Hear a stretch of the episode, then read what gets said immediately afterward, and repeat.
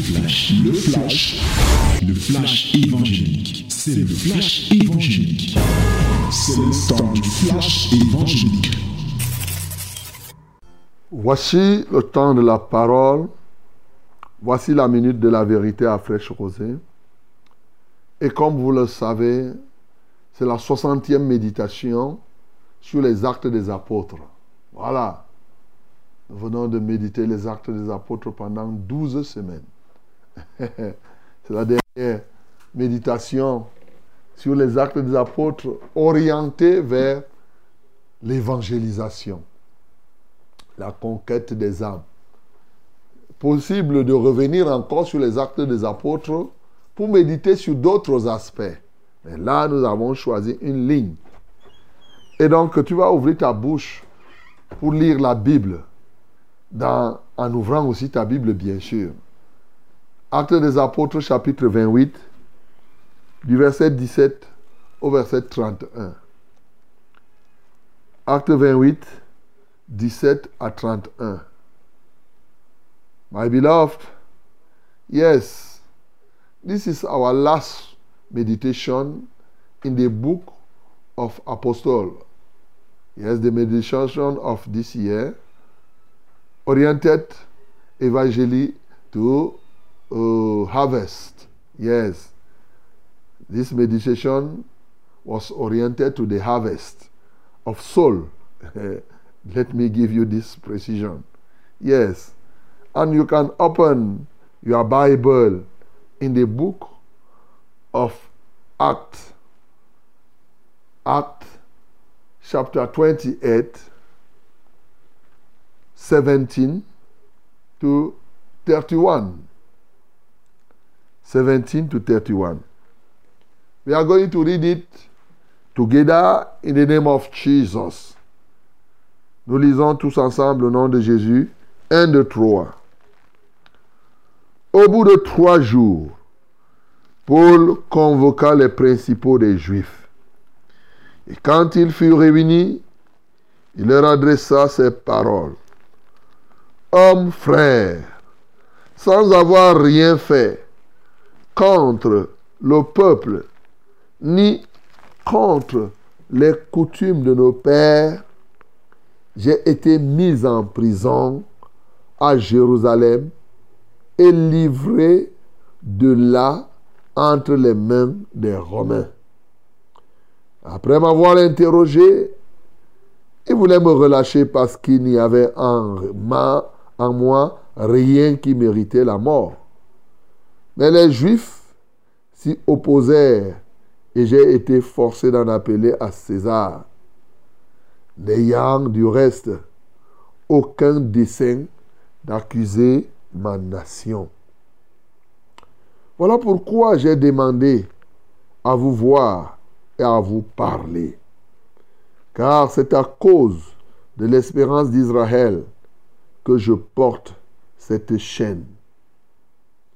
Ils lui répondirent, nous n'avons reçu de Judée aucune lettre à, ton sujet. Et il n'est venu aucun frère qui ait rapporté ou dit du mal de toi. Mais nous, nous voulions apprendre de toi ce que tu penses, car nous savons que cette secte rencontre partout de l'opposition.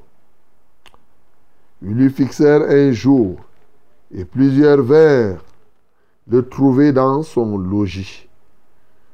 Paul leur annonça le royaume de Dieu en rendant témoignage et en cherchant par la loi de Moïse et par les prophètes à les persuader de ce qui concerne Jésus. L'entretien dura depuis le matin jusqu'au soir. Les uns furent persuadés par ce qu'il disait et les autres ne crurent point. Comme ils se retiraient en désaccord, Paul n'ajouta que ces mots. C'est avec raison que le Saint-Esprit, parlant à vos pères, par les prophètes, par le prophète Ésaïe, a dit. Va vers ce peuple et dit, vous entendrez de vos oreilles et vous ne comprendrez point. Vous regarderez de vos yeux et vous ne verrez point. Car le cœur de ce peuple est devenu insensible. Ils ont endurci leurs oreilles et ils ont fermé leurs yeux, de peur qu'ils ne voient de leurs yeux, qu'ils n'entendent de leurs oreilles, qu'ils ne comprennent de leur cœur, qu'ils ne se convertissent et que je ne les guérisse. Sachez donc que ce salut de Dieu a été envoyé aux païens et qu'ils l'écouteront. Lorsqu'il y dit cela, les Juifs s'en allèrent, discutant vivement entre eux. Paul demeura deux ans entiers dans une maison qu'il avait louée. Il recevait tous ceux qui venaient le voir, prêchant le royaume de Dieu et enseignant ce qui concerne le Seigneur Jésus-Christ en toute liberté et sans obstacle. Amen. Voilà donc, bien-aimé, qu'est-ce que je puis te dire ce matin? Que dire? Lorsque nous lisons ces derniers versets des actes des apôtres Nous pouvons déjà voir que Paul arrive à Rome et regarder tout ce qu'il a eu comme difficulté. Mais il finira par atteindre Rome, car c'était le plan de Dieu qu'il y parvienne. Maintenant, quand il s'y retrouve, trois jours après, il convoque, il appelle les Juifs qui étaient là-bas pour leur expliquer comment il a fait pour arriver là et quelle était sa situation. Je rappelle que pendant ce temps, il était menotté. Quand il dit dans ces chaînes-là. il était menotté. Souvent, il arrivait même comme menotte. Dit que pour qu'il ne fouille pas, on, met la chaîne dans, son bras et cette chaîne, on attache à un soldat. Dit que, tu t'imagines, dit que comme vous voyez souvent les, gens comme menottes là, on, met les deux bras ensemble. Ils sont là, ils ne peuvent rien. Tu ne peux pas partir sans l'autre. Donc, on vous. Lui, il y a des moments, effectivement, il se retrouvait que il soit avec le soldat de sorte que il ne peut pas bouger au-delà de la, la, du rayon de, de la chaîne. Il va donc appeler, il va expliquer aux gens comment il a fait pour s'y retrouver. Que vraiment là où je suis, c'est à cause de l'espérance d'Israël, tout simplement. J'espère à ce que la parole de Dieu dit, ce que les prophètes ont dit, ce que même on a annoncé depuis. Mais moi, on m'en a trouvé qu'on doit me tuer parce que je crois à ce qui est écrit. On veut me tuer, on a voulu me tuer parce que je crois à ce qui est écrit. Bien aimé, vous conviendrez avec nous que c'est la même situation aujourd'hui. Car quand vous croyez à ce qui est écrit dans la Bible, ça devient un problème. Ça devient comme si vous êtes des fous. Les gens vous persécutent. Ils ont, vous avez des gens qui ont la même Bible que vous. Vous croyez à ce qui est écrit dans cette Bible. Il devient, il fait tout pour créer l'inimitié avec vous parce que vous croyez. Voilà, les enjeux sont les mêmes. Les comportements sont là.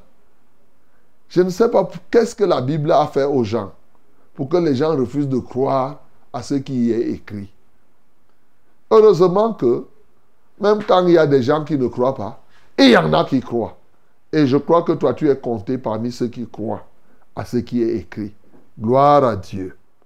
Alors, quand il a expliqué, les gens ont dit, OK, en tout cas, ça s'est passé chez vous là-bas à Jérusalem, nous ici à Rome. on ne nous a envoyé personne. En passant, vous voyez que Paul arrive à Rome, il trouve quelques bien-aimés déjà. Et cela lui dit que, bon, nous, on veut t'entendre. Parce que on nous a dit que tu es dans une secte. Et la secte-là rencontre beaucoup d'opposition partout. Là, au moins, on a reçu les nouvelles. Tu vas nous expliquer donc les choses qui concernent ta secte. Deuxième chose, quand vous croyez à la parole de Dieu, comme il se doit, on a tout fait de dire que vous êtes dans une secte, je vais préciser, une secte pernicieuse. C'est ça. Combien de personnes ont déjà dit que toi qui m'écoutes là, tu es dans une secte C'est-à-dire que quand je dis une secte pernicieuse, c'est-à-dire une secte qui pour tuer les gens, pour faire ce qui est mauvais. Alors si toi on ne t'a pas dit comme ça, moi alors, j'ai des tonnes et des tonnes et des tonnes de personnes qui disent seulement que et Omban est dans une secte terrible. Bien sûr, ils trouvent étrange que Omban ne soit plus prêt à aller prier sur les cimetières, dans les cimetières. Ils trouvent étrange que Omban ne puisse plus aller en boîte de nuit. Pourtant, ils ont la Bible qui disent qu'il ne faut pas faire ça. Ils ont ça. Comme là, le 25, là, plusieurs sont partis dans les, les cathédrales, dans les chapelles, avec la même Bible, ils voient bien que qu'il ne faut pas que la Bible interdit aux gens d'invoquer les morts. Mais lui, qu'il fait ça. Quand tu ne fais pas ça, il dit que tu es un tueur. Paradoxe des paradoxes. Donc, bien aimé, si les gens te qualifient de secte aujourd'hui, vraiment, ça te laisse à 37 degrés. Ça ne doit même pas t'émouvoir. Bon, pour les gens qui sont débutants, je les comprends. Mais pour nous autres qui sommes là plus de, plus de 30 ans, où on tire déjà vers... Euh, ah oui, on tire déjà vers, euh, vers 40 ans. Hein? Ah oui. Donc, euh, plus de 30 ans là-dedans. je suis là, hein? moi, moi je suis engagé là, là, depuis quand même près de 40 ans déjà. Plus de 30 ans. Oui, il me reste pratiquement deux ans pour que je fasse 40 ans, mon cher ami, dans cette affaire-là. Alors, donc vraiment, quand les gens quand les gens euh, commencent à parler leurs histoires, là, bon, vraiment, c'est, c'est comme je dis souvent, leur cassette là est déjà périmée, donc euh, ça ne va rien faire, c'est tout, c'est, virusé déjà. Donc mon bien-aimé, il faudrait que ça va te laisser, puisque tu ne te reproches pas, tu sais que tu es choisi pour faire du bien. Malheureusement, il y en a qui confondent l'évangile, tu apportes l'évangile, qui est une perle, ils confondent la perle à l'épée. Ils pensent que tu veux les détruire. Ici, ceux-ci ont dit que non, nous, nous voudrions t'écouter. On veut t'entendre. Et c'est là où ils se sont donné rendez-vous avec l'apôtre et ont pris toute une journée, du matin au soir, pour parler des choses qui concernent le royaume de Dieu. Et Paul leur parlait de celui qui s'appelle Jésus-Christ de Nazareth pendant toute une journée. À la fin, deux camps se sont formés. Un camp de ceux qui croient, un autre de ceux qui ne croient pas. Mais je suis attiré. Paul, bien qu'il y ait des gens qui aient cru, à l'heure-ci, était plus attiré vers ceux-là qui n'ont pas cru. Au point de rappeler à ceux qui n'ont pas cru que ce que vous faites là n'est pas étrange. C'est déjà écrit depuis plus de huit siècles par le prophète Esaïe qui avait dit que non, va et dis à ce peuple, ils ont des yeux, ils vont regarder mais ils ne vont rien voir. Ils ont des oreilles, ils vont entendre mais sans rien comprendre. Oui, leur cœur est endurci, leur cœur est indifférent. Donc ce que vous faites là, honnêtement, vous les juifs, c'est prévu comme ça. Parce qu'il y a des gens qui ont peur de se convertir. C'est ce qui est écrit. Il y a des gens qui t'écoutent, mais ils ont peur de se convertir. C'est au programme. Il y a cette qualité de personnes que vous allez rencontrer souvent quand vous évangélisez. Je vous avais déjà dit que, avant, quand j'étais encore un jeune prédicateur, dès que je suis en train de prêcher, si quelqu'un sort, ça m'énerve. Et quand vous êtes comme ça, le diable fait quoi? Il va prendre quelques personnes. Quand vous vous sentez que vous êtes en train de prêcher, c'est comme ça marche. Deux personnes se lèvent et partent. et toi, tu ne te rends pas compte que c'est pour baisser ton onction. Tu fixes tes regards sur eux. Et c'est comme ça que tu t'embrouilles. Bon, mais aujourd'hui, avec toute l'expérience que nous avons, on ne peut plus faire euh, de telles actions, de telles choses. Donc, bien aimé, c'est comme cela. Lui, il leur a parlé et les gens sont partis. Les deux camps étaient là. Ceux qui croyaient et ceux qui ne croyaient pas. Mais il leur a dit, vous, vous avez refusé, vous qui refusez là, sachez que les païens vont recevoir. Et c'est comme ça que dans la maison où il a logé, il a loué une maison, il était quand même un prisonnier d'une certaine qualité pendant deux ans. Et vous savez deux ans pourquoi?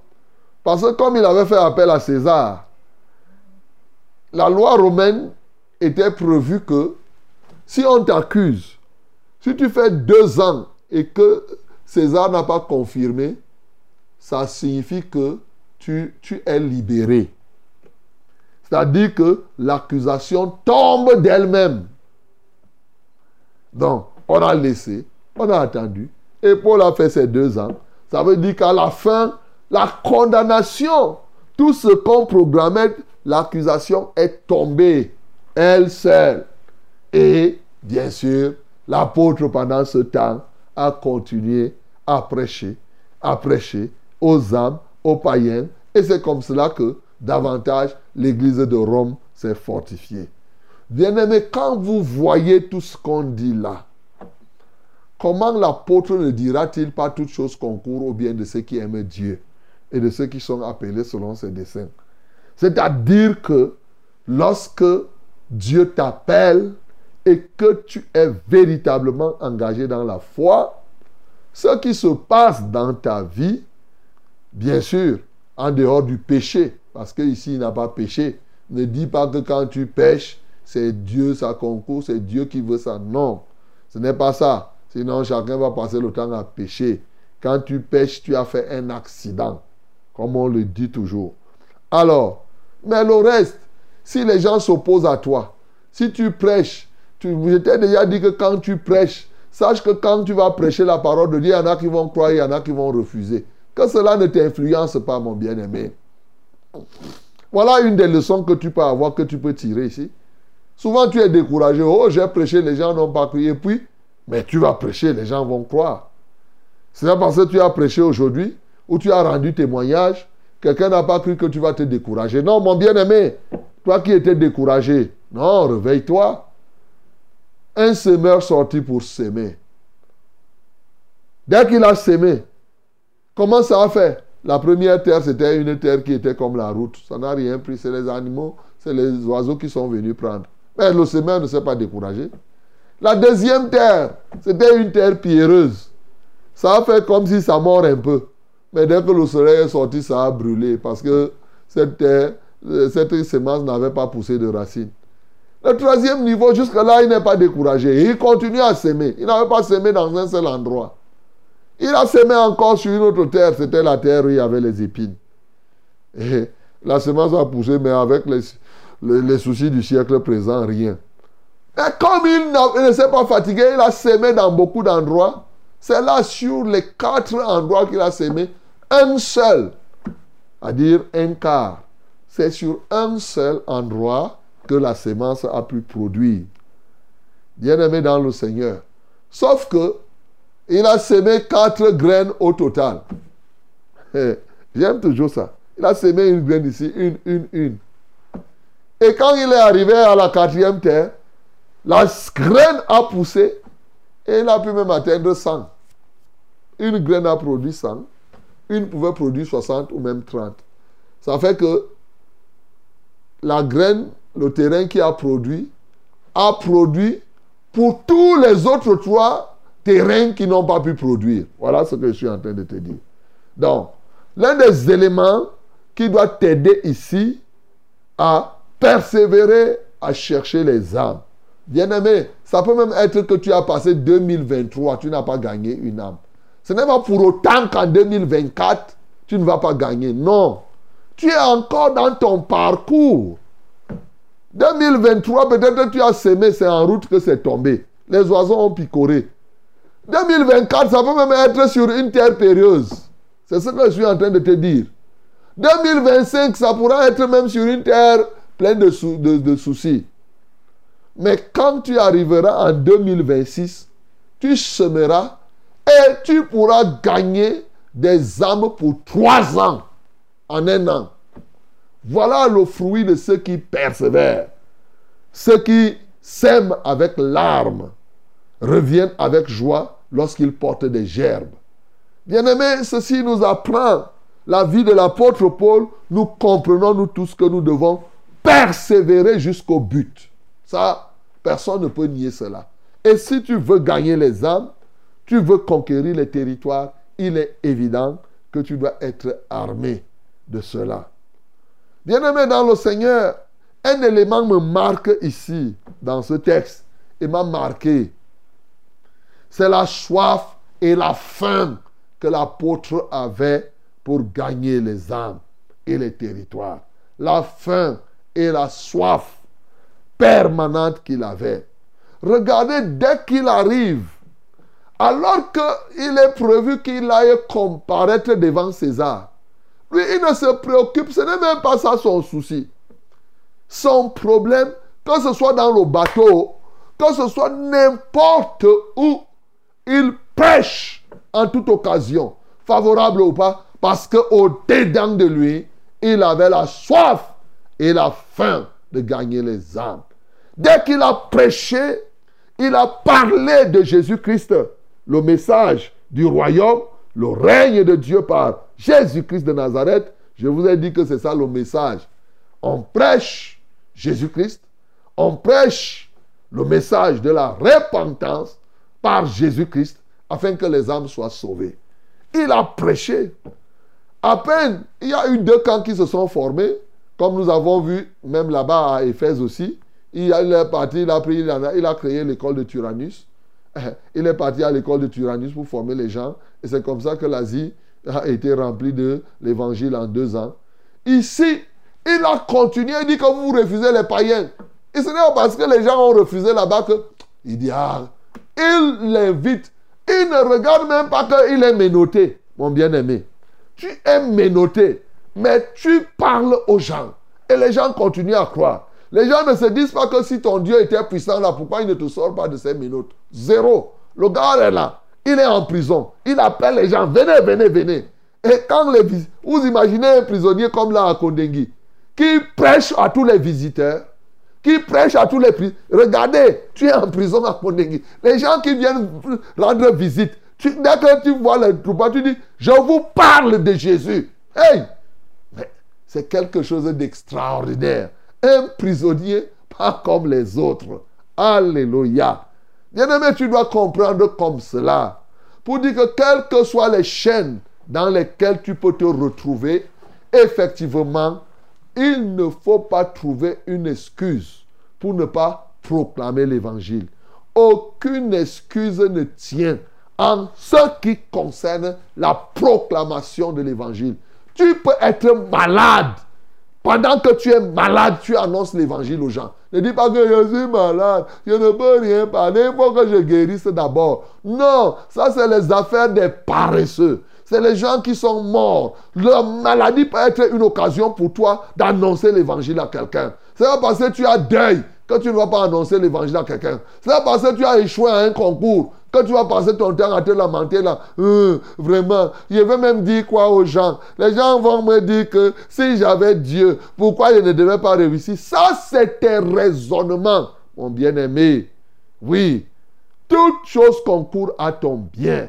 Si tu aimes Dieu en dehors des affaires du péché, et même souvent, à un moment quand tu as péché et qu'on te sanctionne, ça t'aide à mûrir une fois pour toutes toute la vie. Oui. Donc, mon bien-aimé, toute occasion, ce qui produit cela, c'est quand tu as la soif et la faim du salut des âmes. Quand tu as soif, Tu vas chercher l'eau. Quand tu as faim, tu vas chercher la nourriture. Et Jésus disait que sa nourriture, c'est quoi? C'est de faire la volonté de son Père. Toi, ta nourriture, ton breuvage, c'est quoi? C'est le salut des âmes. Quand c'est comme ça, là, exactement que quand tu es malade, là, tu bois de l'eau, tu bois ton remède. Le salut des âmes devient pour toi le remède à ta maladie. Peux-tu faire donc du salut des âmes ta nourriture, mon bien-aimé? Peux-tu faire du salut des âmes ton breuvage? Peux-tu faire du salut des âmes ton remède? Tel que pour toi, quand les âmes ne sont pas sauvées, tu es malade. Et si tu es malade, tu te dis que non, je suis malade. Parce que vraiment, depuis un an, je n'ai même pas vu les âmes être sauvées. Et, mon bien-aimé, si Dieu pouvait t'aider dans ce sens, quelle merveille. Alléluia. Donc c'est très important que nous comprenions. Et les chaînes finiront par tomber d'elles-mêmes. Parce qu'il n'y a plus de condamnation pour ceux qui sont en Jésus-Christ. Oui, les chaînes, les accusations des gens finiront par tomber. Les gens vont beaucoup t'accuser, t'accuser. À la fin, ils vont se rendre compte qu'il n'y a rien de tout ça. Tu servais seulement le Seigneur. Bien-aimé, je veux terminer en disant, le livre des actes des apôtres, regarde comment on termine un livre. Là-bas, il n'y a pas d'éléments de fin, hein, doxologique, des choses de cette nature. On termine le livre seulement en continuant. Prêchant le royaume de Dieu et enseignant ce qui concerne le Seigneur Jésus-Christ en toute liberté et sans obstacle. Sans dire que, oh, je vous salue, que Dieu vous... Rien, rien. C'est-à-dire que on est en train de dire, on n'a pas dit Amen ou quoi. L'histoire continue. Acte des apôtres nous dit, l'histoire continue. C'est pourquoi tu dois comprendre. Les actes des apôtres t'invitent à comprendre que jusqu'à ce que Christ vienne te retirer de la terre, bien-aimé, tu dois continuer à faire quoi? À prêcher le royaume de Dieu et enseigner les choses en ce qui concerne le Seigneur Jésus-Christ. Ton dernier souffle, tu parleras de Jésus-Christ, même à ton dernier soupir. Tu diras, Jésus vous garde. Jésus, je vois Jésus debout comme Étienne. Je vois Jésus, il est là. Pendant qu'on est en train de te lapider, toi, tu vois Jésus. Pendant que tu veux mourir, tu vois Jésus. Tu dis, voilà Jésus qu'il vous sauve, mon bien-aimé. L'histoire, le témoignage continue. C'est pourquoi nous autres, nous continuons. Et ceux qui viendront après nous, en aussi grand nombre qu'ils seront, ils continueront à annoncer le message du salut. Bien-aimés dans le Seigneur, nous avons parcouru les 28 chapitres en 60 semaines. Et je crois que tu as rempli ton carquois avec des enseignements, des révélations, des réalités qui peuvent et qui devront t'aider à être un conquérant d'âme et un conquérant de territoire. Puisses-tu t'engager plus que jamais véritablement à travailler selon ces conseils, car les apôtres l'ont fait. C'est pas par eux que ça a commencé. Jésus-Christ a donné le ton, il a donné le modèle et les apôtres ont suivi.